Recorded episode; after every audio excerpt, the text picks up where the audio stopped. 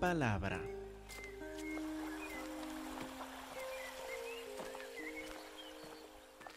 Por favor, abren a Mateo capítulo 2, acordándose que Mateo nos ha comunicado bastante sobre la gloria de Cristo Jesús en el primer capítulo de Mateo.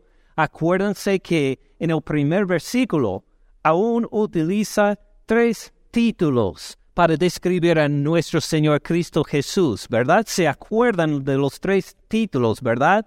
Todos los que memorizaron Mateo capítulo 1, versículo 1. Libro de la genealogía de de Jesucristo. Cristo siendo el primer título, luego Hijo de David, Hijo de Abraham, y luego nos contó esta genealogía larga que cuenta de la gloria de Cristo Jesús y la fidelidad de nuestro Dios en cumplir las promesas dadas a David y a Abraham por él. Leímos hace ocho días de que fue concebido por el Espíritu Santo y es un ser único en este sentido, 100% Dios, 100% ser humano, para hacer reconciliación entre nosotros los humanos pecadores y Dios, el ser divino que es justo y santo y misericordioso en perdonarnos por Cristo Jesús. Entonces Mateo nos ha comunicado bastante en cuanto a la gloria de Cristo Jesús en este primer capítulo, ustedes en la clase de escuela dominical ya vieron el segundo capítulo, Mateo capítulo 2, han visto en detalle estos eventos en Belén con Herodes y cómo los magos llegaron a encontrar Jesús y todo lo demás. No voy a recopilar todos los detalles, no los voy a resumir, ustedes ya lo han leído, lo conocen. Pero quiero que nosotros nos fijemos en algo que hace Mateo en estos capítulos para subrayar y hacer destacar y brillar la gloria de Cristo Jesús no sé si contaron, pero que hay cinco referencias directas al Antiguo Testamento al final de Mateo capítulo 1 y en todo capítulo 2. Mateo hace estas referencias, tantas referencias, en un espacio reducido, nos lleva cinco veces al Antiguo Testamento para contarnos algo glorioso sobre Cristo Jesús. Primero, vamos a refrescar la memoria en cuanto a estas referencias. La primera encontramos en Mateo 1, 22 y 23. Hablando del nacimiento de Jesús, mejor dicho, su concepción, dice, todo esto aconteció para que se cumpliera lo dicho por el Señor por medio del profeta, en este caso profeta Isaías. Cita Isaías capítulo 7, versículo 14 cuando dijo, He aquí una virgen concebirá y dará luz un hijo, y llamará su nombre Emanuel, que traducido es Dios con nosotros, la primera referencia directa al Antiguo Testamento. Siguen a capítulo 2, versículos 5 y 6. Ahora estamos con Herodes y los principales sacerdotes. Herodes quiere saber dónde va a nacer el Cristo y dijeron, versículo 5, en Belén de Judea, porque así está escrito por el profeta, ahora citando al profeta Miqueas, Miqueas capítulo 5, versículo 2. Y tú, Belén, de la tierra de Judá, no eres la más pequeña entre los príncipes de Judá, porque de ti saldrá un guiador que apacentará a mi pueblo Israel. Luego unos versículos después, hay una tercera referencia directa al Antiguo Testamento. Capítulo 2, versículo 14. Cuando José fue despertado por un sueño para llevar a María y al niño Jesús a Egipto.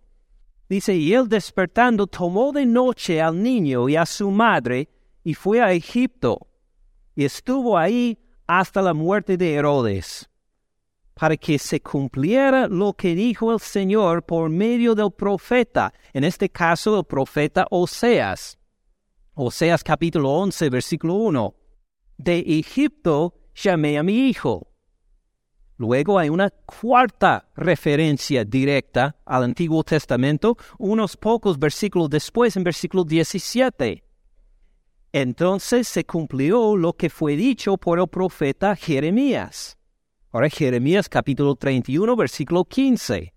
Cuando dijo, voz fue oída en Ramá, grande lamentación, lloro y gemido.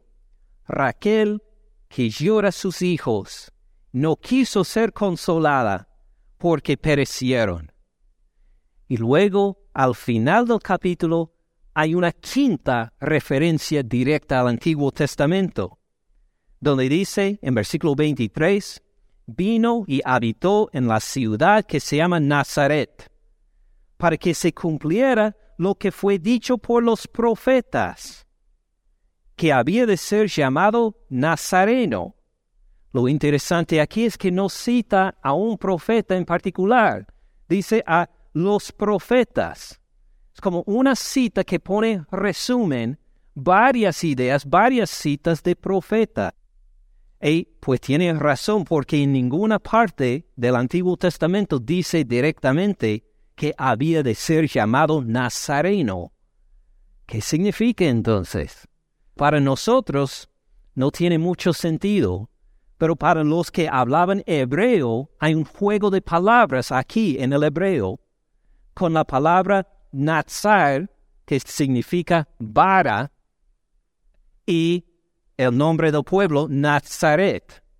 ¿Qué quiere decir? Es una referencia, por ejemplo, a la profecía de Isaías 11, versículo 1, que dice, saldrá una vara. Ahí está la palabra Nazar saldrá una vara del tronco de Isaí.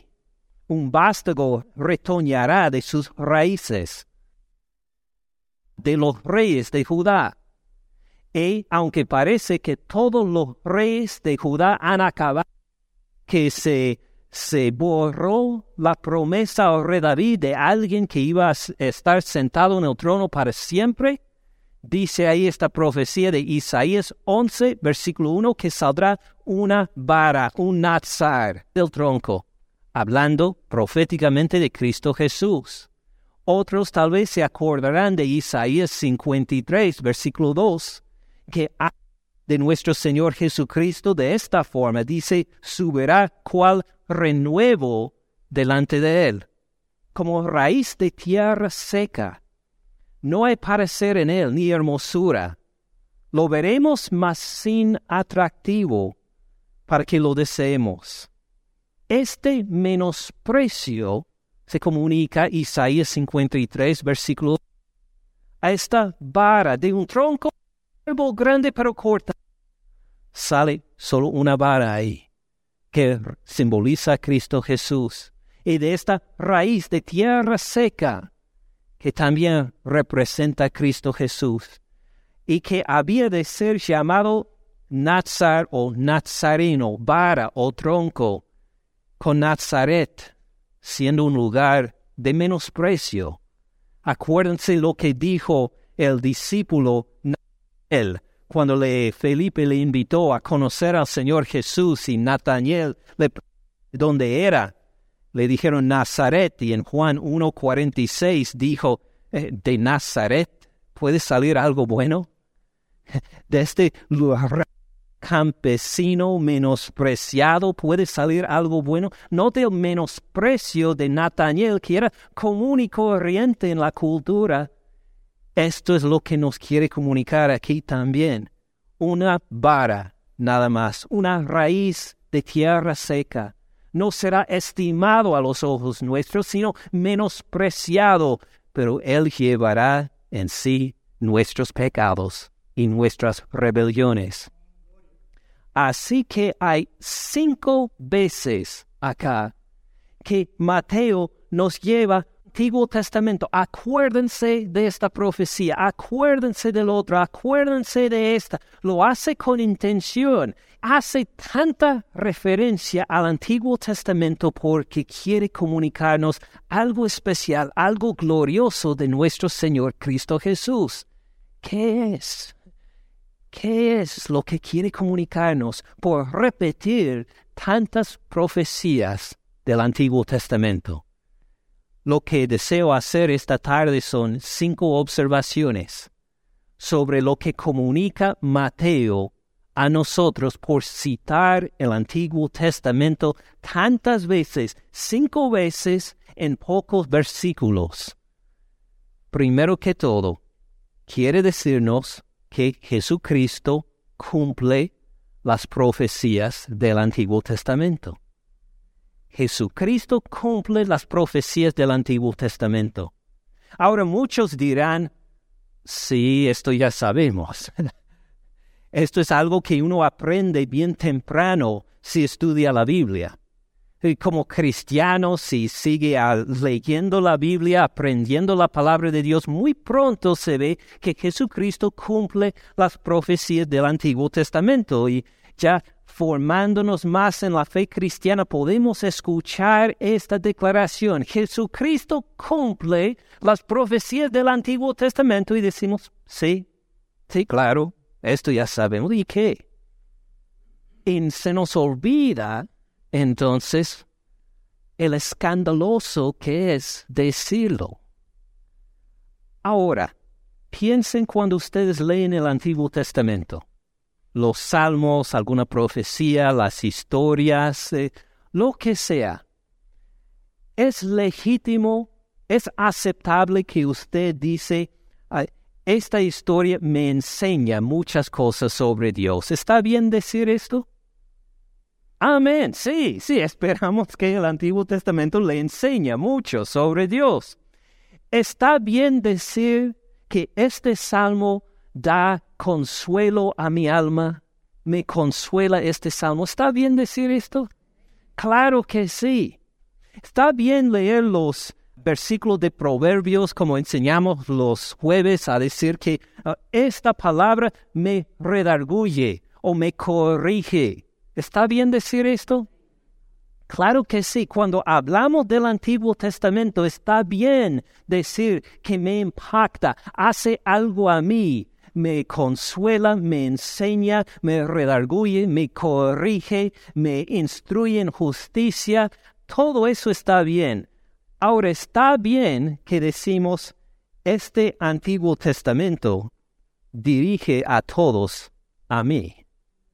Esta palabra fue escrita, hablada por Dios para que todos me reconocieran a mí. ¿Está bien decir esto? No. Imagine que Dios mismo inspiró a su Espíritu Santo no solo para hablar a usted, para enseñarle, para consolarle, sino a dirigir a todos a usted? No, claro. Si alguno de nosotros nos atreveríamos a decir que habla no solo a mí, sino de mí, habla de mí en el sentido de que todos pongan su atención a mí, diríamos, bueno, primero anda en soberbia, hasta la arrogancia, que uno pues quiere ponerse a nivel de, de Dios aún. Diríamos que a lo mejor está loco, se ha enloquecido pensando que el Antiguo Testamento habla de usted mismo. Diríamos a lo mejor usted blasfemó a decir que está todo el Antiguo Testamento para dirigir a todos a mí. Pero en el caso de Cristo Jesús, es 100% correcto. Todo fue escrito para dirigir nuestra atención hacia Él. No le acusamos de blasfemia, ni de estar loco, ni de arrogancia. Al contrario, nos rendimos en adoración y alabanza a Él. Así nos cuenta Mateo por volver al Antiguo Testamento para decirnos, mire, el Antiguo Testamento nos dirige a Él, a Cristo Jesús. Por eso es diferente que todos nosotros. Por eso no alabamos a ninguno de nosotros aquí cuando cantamos alabanzas y adoración. Todo es dirigido al Señor Cristo Jesús porque Él es el único digno de adoración y alabanza. Entonces la primera observación que Mateo nos quiere comunicar por hacer tantas referencias al Antiguo Testamento es que Jesucristo cumple las profecías del Antiguo Testamento. Y la segunda observación, cumple todo el Antiguo Testamento también. No es que solo hay un versículo aquí, otro versículo por acá, que cumple el Señor Jesús. Note cómo Mateo con intención escoge de tantos profetas diferentes. Primero, en Mateo 1, versículo 21 a 23, citó a Isaías. Luego, en capítulo 2, versículo 6, Miqueas.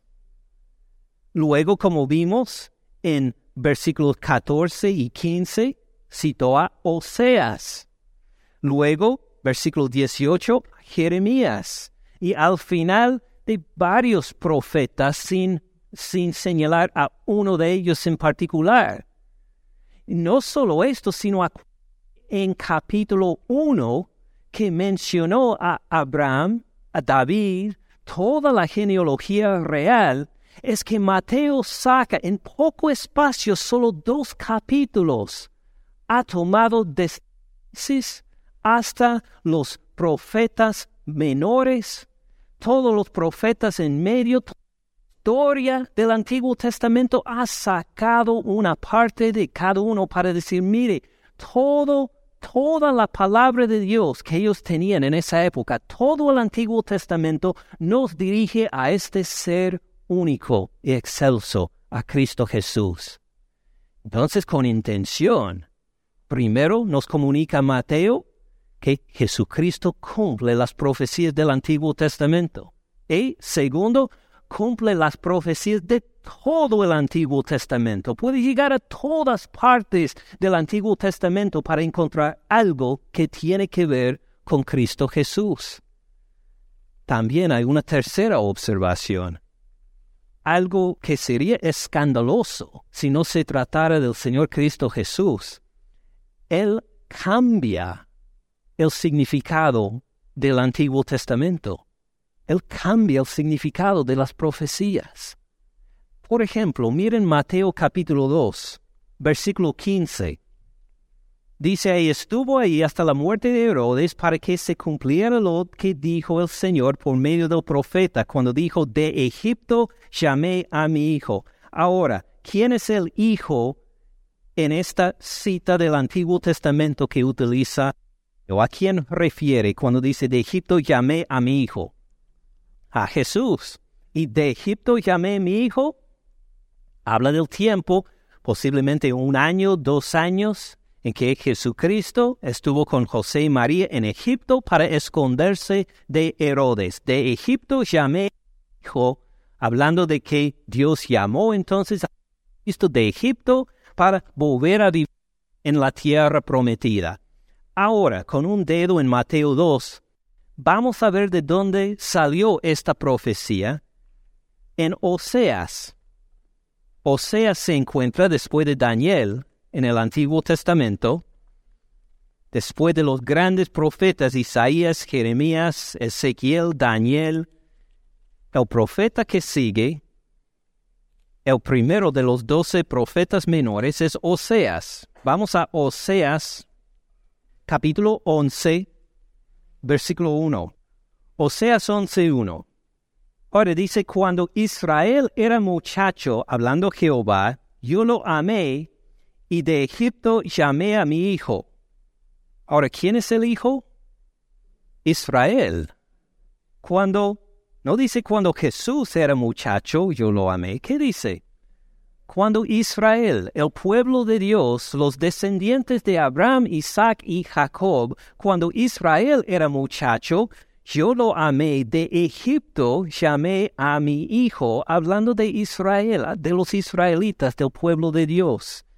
¿Y a qué refiere de Egipto? ¿Cuándo estuvieron los israelitas en Egipto? En el Antiguo Testamento. ¿Y por qué estuvieron en Egipto los israelitas? Pues sí, eran esclavos. fueron esclavos ahí, habían bajado con José sus hermanos y su papá Jacob, moraron ahí varios siglos y de ahí fueron luego esclavos de los egipcios. Entonces, ¿qué hizo Dios? Los llamó de Egipto. Mandó a Moisés, los llamó de Egipto y les dio la tierra prometida. A esto se refiere esta profecía en Oseas.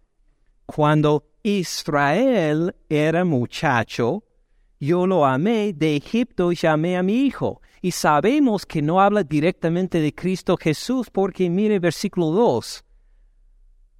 Cuanto más yo los amaba, tanto más se alejaban de mí. Eh, ¿Jesucristo se alejó de su Padre? No, nunca.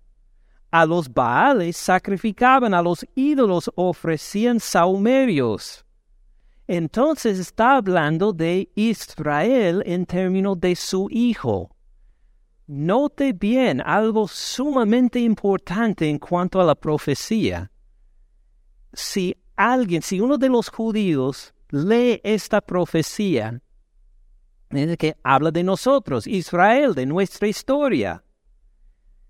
Pero porque Cristo Jesús es tan glorioso, tan impresionante, unido con el Padre, cuando nosotros leemos esta profecía, todo su sentido cambia, todo es transformado. Vuelva a Mateo 2, 15. Estuvo ahí hasta la muerte de Herodes para que se cumpliera lo que dijo el Señor por medio del profeta cuando dijo, de Egipto llamé a mi hijo significaba en esa época de Israel y su historia, o si así significaba en un sentido. Pero quería esta profecía, aún escondida a la vista de todos de esta época, que hablaba de alguien mucho más grande también, que habla de Cristo Jesús. Ven cómo uno puede tener una profecía del Antiguo Testamento y entenderlo de una forma, pero cuando llega Jesús, Él sirve como los lentes por el cual vemos la profecía y el significado cambia. Ahora, ¿es lícito cambiar el significado de la palabra de Dios así? Solo si uno es Cristo Jesús.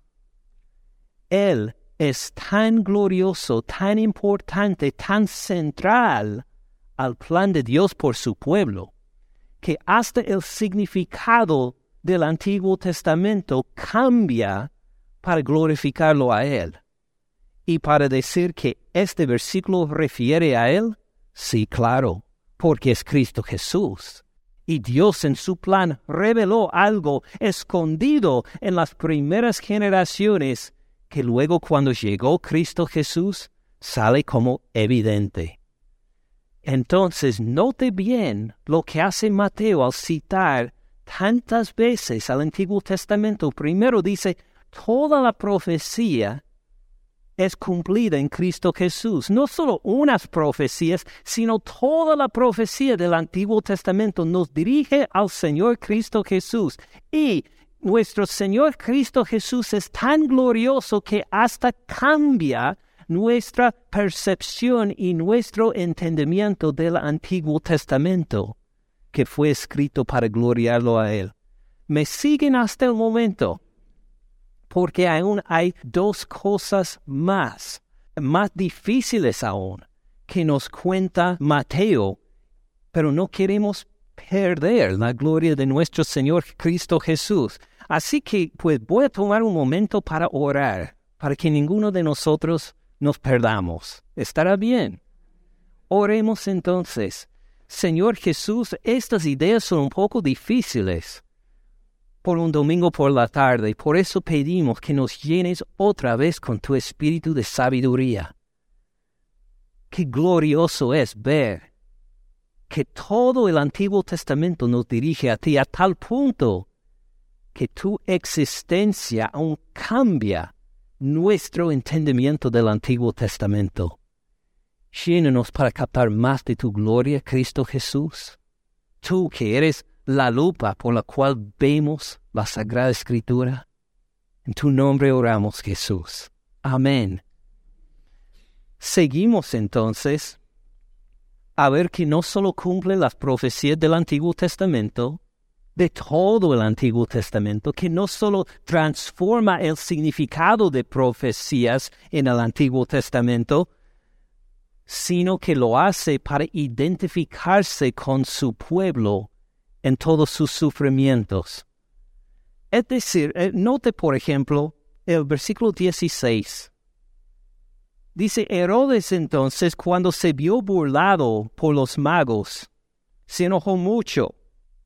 Mandó matar a todos los niños menores de dos años que había en Belén y en todos sus alrededores, conforme al tiempo que había inquirido de los magos. ¡Qué horrible! Esta masacre de, de los niños. Pero ¿se acuerda de alguien más en el Antiguo Testamento que mandó a matar a niños también? ¿Quién? Faraón. Que Faraón hizo lo mismo. ¿Se acuerda de uno que se escapó de esta matanza de niños? Moisés. ¿Y qué hizo Moisés? Pues volvió muchas décadas después para redimir a los israelitas de la esclavitud.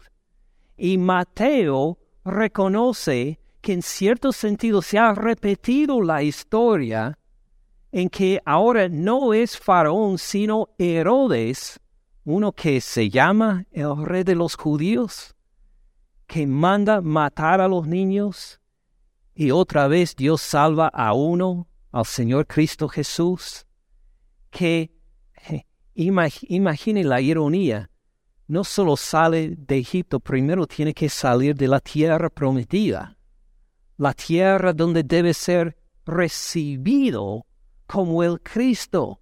Tiene que huir de esta tierra para esconderse entre los paganos en Egipto de su propio pueblo. Note cómo Cristo Jesús se identifica con toda la historia de su pueblo. No solo en esa época de Éxodo, sino mire también el versículo 18 lo que fue dicho por el profeta Jeremías en versículo 18. Voz fue oída en Ramá, grande lamentación, lloro y gemido, Raquel que llora a sus hijos. ¿Se acuerdan quién es Raquel? Fue una de las esposas de, de Jacob, correcto. Es la que murió primero. Murió cuando iba a dar luz a Benjamín y Jacob tuvo que enterrarles ah, eh, al lado de la calle. Tenía que, pues, excavar, enterrarla en una tumba, ahí cerca por Ramá, y aquí, ahora, siglos después, escribe el profeta Jeremías haciendo referencia a ella, Vos oíd en Ramá grande lamentación, lloro y gemido, Raquel que llora a sus hijos. ¿Por qué llora Raquel a sus hijos después de tantos siglos? Porque de Jerusalén, destruida por los caldeos, por los de Babilonia, cuando sacaron a los pocos que vivían ahí, los llevaron al cautiverio en, en Babilonia, tenían que pasar en el camino por Ramá, donde estaba enterrada siglos antes Raquel, y el profeta Jeremías cuenta, es como si Raquel, enterrada ella siglos antes, ahora está llorando al ver pasar a sus descendientes al cautiverio, llevados a Babilonia. Ahora Jesús va en la otra dirección, ¿verdad? No va al norte a Ramá, luego a Babilonia, sino para el sur, para Egipto. Pero Mateo dice que es igual en que la tierra misma, por los pecados de la gente, no puede recibir a su Cristo, a su Rey más. Su pueblo ha rechazado la palabra de Dios. Por esto fueron llevados al cautiverio en Babilonia y por su desobediencia siglos después, el Cristo tuvo que abandonar la tierra prometida también para esconderse en Egipto. Y así hace las conexiones Mateo para decir, Cristo Jesús ha experimentado toda la historia de nuestro pueblo. Él ha sido salvado y sacado ahí en una matanza de niños semejante a lo que hizo Faraón a nuestro pueblo. Él tuvo que abandonar la tierra prometida igual que los exiliados en la época de Jeremías cuando nuestro pueblo, cuando el pueblo verdadero de Dios, cuando el pueblo que quería seguirlo tuvo que sufrir porque sus líderes anduvieron en desobediencia, Jesucristo ha sufrido lo mismo, ha pasado por lo mismo, entiende nuestro sufrimiento.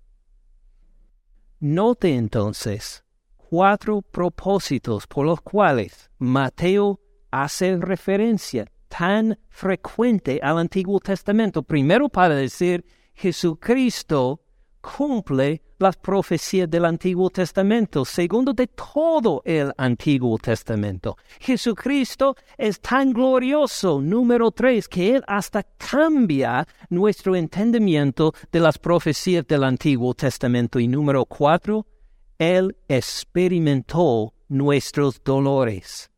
Él entiende, ha pasado por nuestros sufrimientos. Él se identificó personalmente con su pueblo en sus sufrimientos, en toda la historia de sus sufrimientos. Si era de, la época de Éxodo, si era de la deportación a Babilonia, Él entiende y ha pasado por este sufrimiento también. ¿Tiene sentido? Entonces tenemos una observación más. Reconociendo que estas cinco referencias, todas las cinco, vienen del Antiguo Testamento de épocas de gran sufrimiento y vergüenza de Israel. Mateo 1.23, como vimos hace algunas semanas, un jueves, esta profecía viene en medio de la desobediencia del rey Acaz, que por su desobediencia, por su falta de fe, por no responder al llamado de fe que Jehová le dio, recibe el castigo de que el Mesías, cuando nace, no va a nacer en un trono ni en un palacio, sino que nacerá rechazado del trono de Israel. También capítulo 2, versículo 6, la profecía de Miqueas. Viene cuando habían llegado los asirios a inundar toda la tierra, a conquistar todo Israel menos Jerusalén, donde los que habían sobrevivido los ataques de los asirios se habían refugiado tras los muros de la ciudad clamando a Dios pidiendo su protección. Solo una ciudad se quedaba de esta conquista y era Jerusalén con todos los refugiados ahí. En esta situación de gran sufrimiento y vergüenza sale esta profecía. Luego, con la tercera, de Egipto llamé a mi hijo, lo que vimos en Oseas, que también prepara Oseas por al pueblo de Dios para decir ustedes van a ser castigados y exilio por pecados. Luego, versículo 18 con Jeremías, así pasó. Iban caminando ahí, escuchando los lloros, la lamentación hasta de Raquel en ahí a ver a sus descendientes llevados al cautiverio. Y al final, ya, ya hemos hablado de versículo 23, habría de ser llamado Nazareno, no como un nombre glorioso de llamar la atención, sino un nombre de desprecio. Había de ser llamado Nazareno.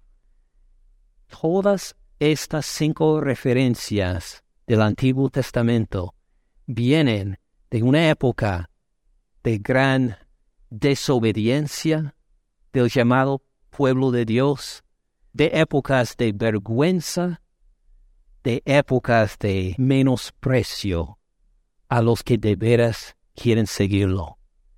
Entonces, en estas cinco profecías, nos comunica Mateo, Jesús cumple las profecías del Antiguo Testamento, cumple todo el Antiguo Testamento.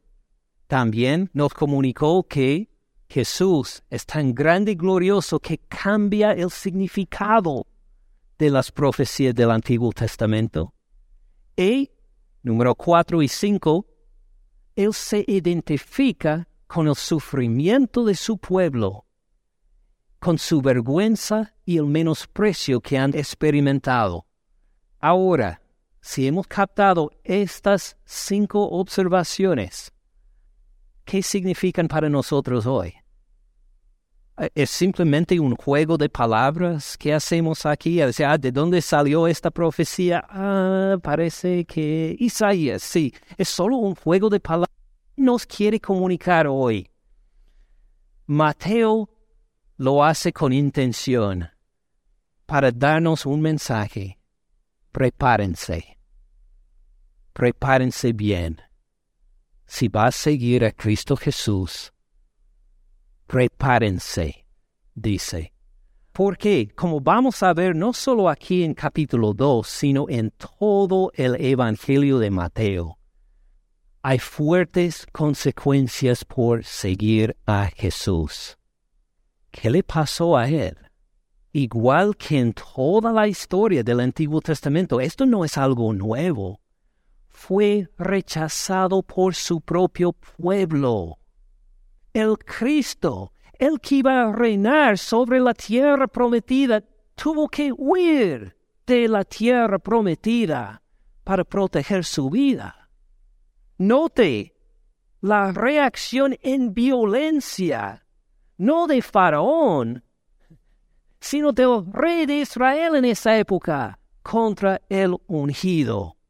Y un tema que vamos a ver desarrollado en todo el Evangelio es hay gran rechazo hasta el rechazo violento y menosprecio al Cristo de Dios. ¿Y usted lo quiere seguir? Prepárese entonces. Prepárese. Nos cuenta Mateo. Prepárese a perder su seguridad económica por seguir a Cristo Jesús. Jesucristo nació en un, en un palacio, no, en una caja en que daban comida a los animales. En eso nació.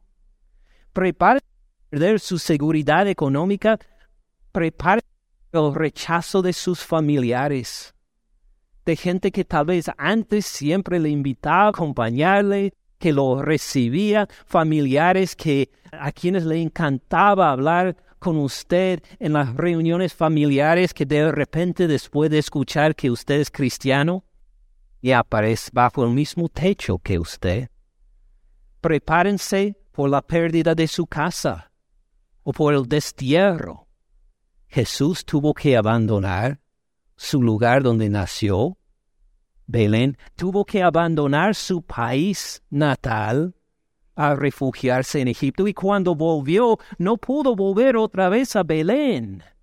Esta habría sido el lugar lógico donde se iba a crecer, pero por la opresión, por el rechazo del llamado pueblo de Dios, entre comillas. Con ellos, con Herodes, con su hijo, estuvieron los sacerdotes principales, los líderes religiosos, ellos estuvieron ahí en Jerusalén y apoyaban este rechazo del ungido de Dios, de Cristo Jesús, a tal punto que tuvo que esconderse en un pueblo medio desconocido de mala fama, Nazaret prepárense a perder su seguridad económica, el rechazo por el rechazo de sus familiares, prepárese por la pérdida de su casa o el destierro, prepárese por la pobreza.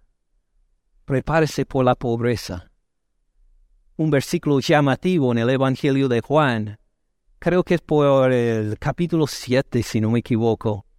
Dice que todos volvieron, ya llegó la noche, todos volvieron a su casa menos Jesús al monte.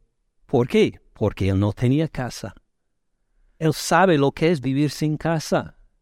Él lo experimentó cuando está en Capernaum. Se queda en la casa de Pedro porque él mismo no tiene casa. Prepárese por vivir al margen de la sociedad, como Jesús tiene que ser.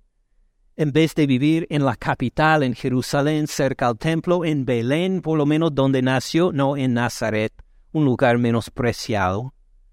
Prepárese ir al margen de la sociedad. Prepárese por la violencia de gente que al maltratarlo y hasta matarlo pensarán que van siguiendo la palabra. Así hicieron a Cristo Jesús. Así intentaron hacerle en capítulo 2, así va a hacerle al final.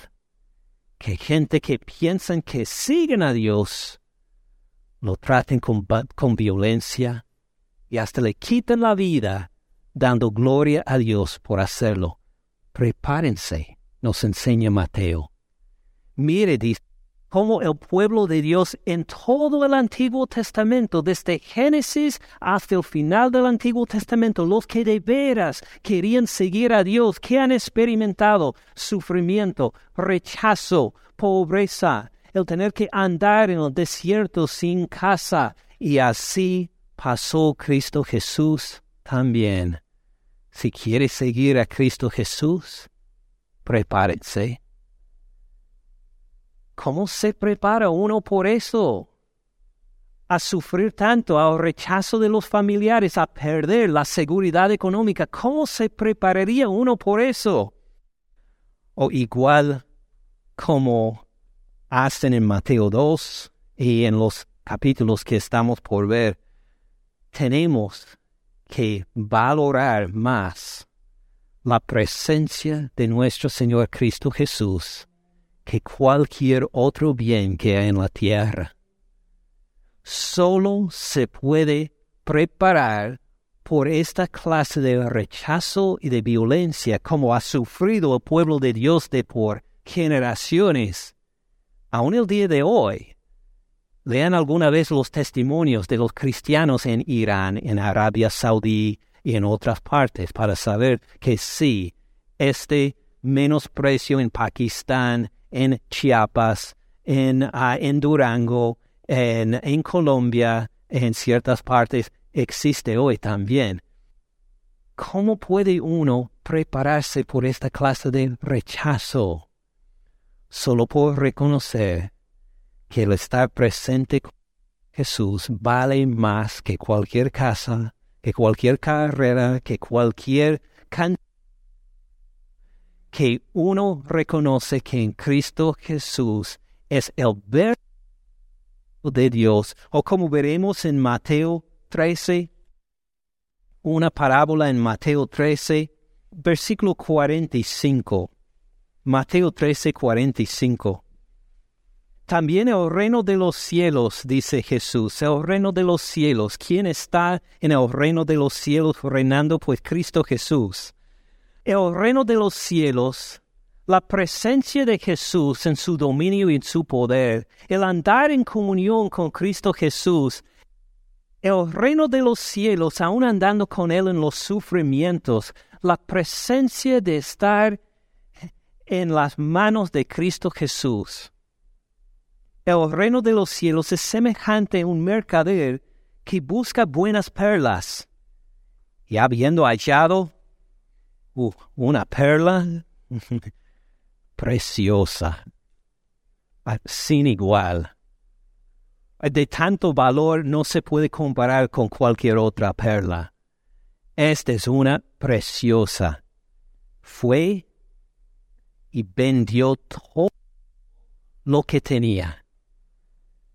Dio toda su seguridad económica, social, familiar y lo puso en manos de un mercader diciendo, esta perla vale más, dame esta perla. El reino de los cielos es ante un mercader que busca buenas perlas. Habiendo hallado una perla preciosa, fue y vendió todo lo que tenía y la compró. ¿Cómo aguanta uno este menosprecio, el rechazo, la perla? Hasta la violencia por Cristo Jesús? Porque Él reconoce que Él es la perla de gran precio, no tiene igual, y es digno de nuestra adoración, nuestra alabanza, nuestra atención, de nuestra vida, de nuestra cuenta bancaria, lo que sea. Pueden tomar todo si quieren, porque tengo lo mejor en Cristo Jesús. Así es el mensaje, no solo de Mateo 2, sino el resto del Evangelio, como veremos los domingos siguientes, Dios mediante. Continuemos en oración. Señor Jesús, gracias por ver algo de tu gloria, por ver cómo cumples no solo algunas profecías del Antiguo Testamento, sino todo el Antiguo Testamento, para ver que tú eres tan glorioso que algo que no se puede violar, la palabra de tu Padre, que la entendemos de forma diferente por tu llegada. La entendemos mejor, se desarrolla más profundamente su significado, porque tú has estado acá, Señor Jesús. Gracias. Solo experimentar los sufrimientos, las agonías y las tribulaciones de tu pueblo, sino aún más por haber tomado nuestros pecados en tu cuerpo y por haber experimentado toda la ira de tu Padre descargada en ti para que nosotros nos quedáramos limpios, salvos y perdonados. Gracias Señor Jesús por decirnos con anticipación que si te seguimos a ti, vamos a sufrir, vamos a vivir al margen de la sociedad posiblemente, vamos a ser rechazados por los familiares, hasta nos van a tratar con violencia pensando que al hacerlo pero que tú, Señor Jesús, eres de más valor que cualquier bien material o social que hay en este mundo. Gracias, Señor Jesús, por dejarnos ver algo más de tu gloria. Ahora acepta nuestra adoración, nuestra alabanza el resto del día hoy, porque eres glorioso, de sumo, san, de sumo poder de suma santidad. Gracias por perdonarnos, por recibirnos, por reconciliarnos contigo y con el Padre. En tu nombre seas glorificado, Señor Jesús. Amén. Gracias por escuchar al pastor Ken en este mensaje. Para más recursos, visite caminandoensupalabra.org.